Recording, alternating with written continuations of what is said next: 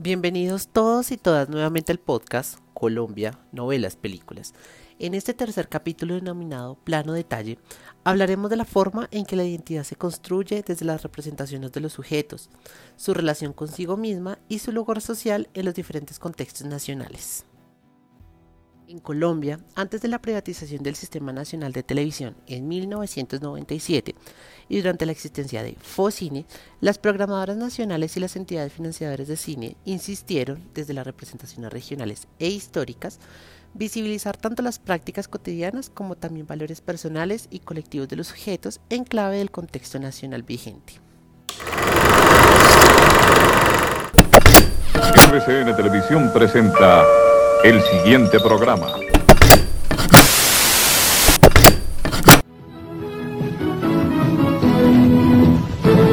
Caracol Televisión.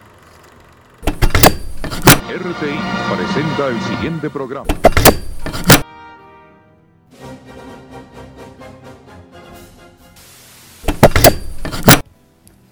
El género y los roles del mismo se representan en relación con su función en el contexto regional y o local. Cabe aclarar que estas nociones son desde una lectura más amplia, imaginarios e identidades construidas a partir de estructuras culturales que dan cuenta tanto de las formas de pensamiento propios del contexto que se representa, como también del lugar de enunciación de la producción de imágenes. Las diversas representaciones, tanto en las telenovelas como en las películas, se muestran en muchos casos como una, entre comillas, normalización de prácticas cotidianas de dominación de unos sujetos sobre otros. Las representaciones más recurrentes de esto son en primer lugar la violencia en contra de la mujer, primordialmente en contextos regionales como los caribeños. Si bien no se trata de una generalización, sí es posible determinar una suerte de recurrencia en la representación de estas prácticas en relación con los contextos caribeños, reafirmando, entre comillas, imaginarios históricos construidos del sujeto caribeño como violento. Tal es el caso de la telenovela Gallito Ramírez, en donde se hace énfasis en las diferencias de clases, temperamentos y roles de género como un espacio propicio para la dominación del protagonista sobre la protagonista. Así pues, Gallito es por naturaleza dominante en relación con la niña Mincha, quien se presenta como una, entre comillas, niña consentida que siempre sale con lo que quiere. Sin embargo, estas representaciones son recurrentes en mostrar la noción del amor, como, entre comillas, un idilio que sobrepasa prácticas de violencia y dominación. El amor, entonces, en el melodrama todo lo puede. ¿Y mis zapatos dónde están? Seguramente se le perdieron en el mar. Mire, niña Mencha, no vuelva a eso. No se le vuelva a meter una embarcación que usted no conoce, porque un coletazo de eso la puede hasta matar. Pero es que tú no entiendes que me quiero ir. Yo me quiero volver a Cartagena ya. Usted se quiere ir yo también, pero no podemos. Así que cálmese porque yo no voy a volver a rescatarla, ¿me oye? Usted aquí no puede seguir siendo la niña consentida que da órdenes a cada rato. Usted y yo, aquí en esta isla, somos iguales. Así que si quiere comer, tiene que ayudar a pescar. Vamos levantándose. Usted no se mueva de aquí porque yo le doy es una cueriza yo. No creo que te atrevas. ¿Ah, no? ¿Usted cree que no me atreve? Mire, niña Menche, si usted se mueve, se le va a infectar esa herida. ¡Suéltame!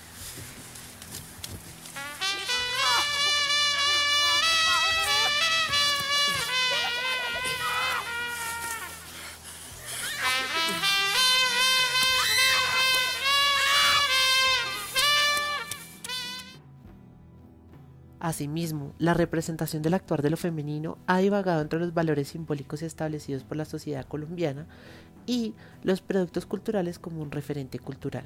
Por ejemplo, en la telenovela de los cuervos se presenta a los personajes en clave de lo religioso y cómo las prácticas morales preestablecidas en su tiempo histórico determinan el actuar de los sujetos, poniéndose siempre en alto lo religioso como un referente del actuar de lo femenino. Dolores, ¿qué te pasa? Por evitar un atropello contra la moral, he sido humillada por mi propia hermana. A ver, explícate. La encontré en la guardilla con ese demonio de nuestro sobrino Fausto. Y no te imaginas lo que estaban haciendo. Dios mío, Virgen Santísima. Pero ¿hasta dónde ha llegado la relajación moral de nuestra hermana Narcisa? Dolores, por favor, te pido que te expliques qué pasó. Estoy completamente segura de que nuestro sobrino Fausto ha venido a esta casa para confundir a una persona débil y propensa a la tentación como Narcisa. Dios mío, La está convenciendo de hacer cosas indebidas, poniendo en peligro su alma para el fuego eterno. La convenció para que posara y él la está pintando. Sí, está bien, está pintando. Está pintando. eh, Y, y- y- La está pintando, pero ¿cómo? ¿Mm? ¿Cómo? Con un atuendo extravagante y ridículo. Con un hombro desnudo. Como esas mujeres descaradas que desde los almanaques ofrecen cigarrillos con miradas maliciosas. Por Dios, Dolores, yo creo que tú estás exagerando. ¿Exagerando? Cuando le llamé la atención, mira lo que hizo. Se abalanzó sobre mí y me llenó la cara de pintura. ¿Crees que estoy exagerando? El cine también acude constantemente a esta dinámica de dominación. Por lo menos en las películas que preocupan a este proyecto, la mayoría de personajes son masculinos, pero se le da un valor muy interesante y complejo a los personajes femeninos.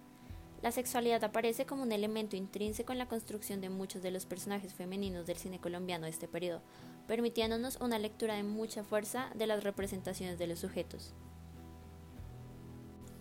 Por ejemplo, en la película La mansión de Araucaima de 1986, pese a que en un primer momento se construye una tensión antagónica, una suerte de competencia entre las dos únicas representaciones femeninas en un contexto de estructuras masculinas, vemos que estas mujeres logran reconocer en una alianza entre ellas a través del erótico el medio para alcanzar un lugar dominante o de poder en este escenario de hombres. Una de las representaciones del erótico más interesantes del cine colombiano de este periodo. Ya te has enterado lo suficiente de lo que pasa, ¿no?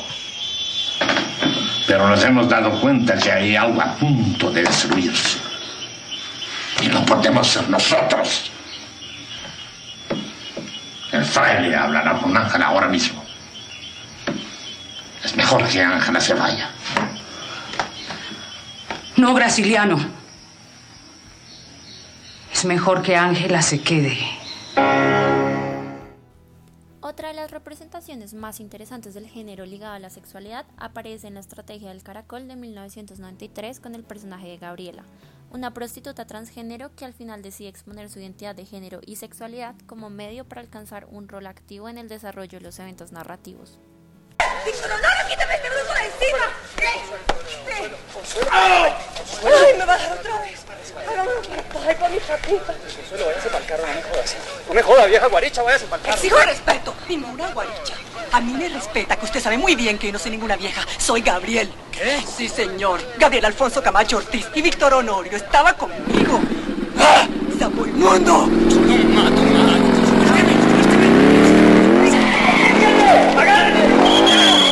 ¡Bravo, Gabriel!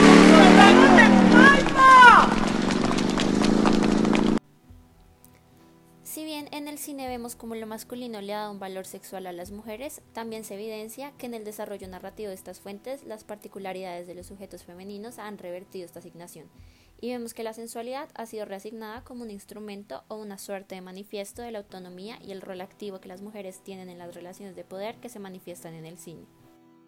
Del mismo modo, las representaciones melodramáticas son insistentes en los roles de género en el contexto en el cual se desarrolla la narrativa. Aunque no se puede hablar de una generalización, sí es posible encontrar en las telenovelas una suerte de crítica a los regímenes sociales e históricamente construidos en los roles de las mujeres, haciendo énfasis en la necesaria igualdad entre las mujeres dentro de los diferentes contextos nacionales. Tal es el caso de la telenovela Caballo Viejo, en donde el contexto de San Jerónimo de los Charcos exige un rol determinado para las mujeres y el intento de romper esta tradición se representa en la telenovela como una suerte de alteración de, entre comillas, un orden natural. Pues te digo que tus dos sobrinas están locas. Sí, están locas. Pero la idea a mí no me parece tan mala. Sí, entonces tú también estás loca, Cena. ¿A quién se le ocurre montar un salón para las mujeres de San Jerónimo en San Jerónimo? ¡Ja! Solo a un par de locas. Y solo a otra loca le puede parecer bien. Ahí en este pueblo las mujeres no tenemos a dónde más ir que, a misa. O al parque cuando hay retreta, que eso es cada, uy, cada muerte de obispo. De resto nos toca vivir encerrada. Ah, que como debe ser. La mujer en su casa y el hombre en su trabajo. Ay, Cuando tú hace años estabas montando el bar de las ninfas para hacerle competencia a don Aristóbulo Maral, a ti también te dijeron que eso era una bobada. Eche, mira, me estás hablando del tiempo del ruido. Ahí era cosa muy distinta, porque se trataba de montar un sitio en donde los hombres tuvieran diversión. Ay, entonces los hombres sí se pueden divertir y las mujeres no.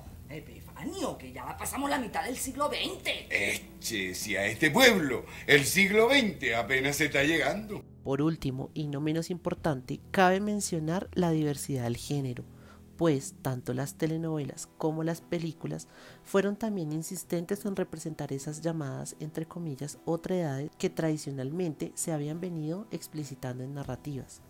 Así, la construcción de otras masculinidades y otras feminidades se presentan a partir de la contradicción del, entre comillas, ser heterosexual. Tal es el caso de la telenovela Yo soy Betty la Fea, en donde se presenta el personaje de Hugo Lombardi como una de las primeras representaciones más explícitas del hombre homosexual. Cabe aclarar que esta imagen del homosexual se hace a partir del imaginario de lo exagerado, lo cómico y lo burlesco, razón por la cual la telenovela presenta un estereotipo de sujeto que si bien puede ser cierto, también puede distanciarse de una realidad, sobre todo en un tiempo histórico en donde en Colombia el tema de lo homosexual y lo heterosexual o aún así la diversidad de género no se había explicitado en productos televisivos y tampoco cinematográficos. Poco que sirve, se casa. Los tipos buenos se dividen en dos muchachas, en casados y homosexuales. ¿Ya que lo único que me hace falta para ser perfecto es casarme? Claro. Ese es un buen dato, Mario. Carla, Carla, por favor, ¿usted por qué no está vestida? Usted es la primera que sale, la que me abre el desfile. ¿Ah? ¿O es que van a salir todas viringas para conseguir marido? Apúrenle que ya vienen los compradores. Y así terminamos nuestro tercer capítulo del podcast Colombia Novelas Películas. Muchas gracias por haber escuchado hasta acá y los esperamos en nuestro siguiente episodio donde seguiremos analizando la identidad colombiana, esta vez a través de la violencia y sus representaciones en el cine y las telenovelas.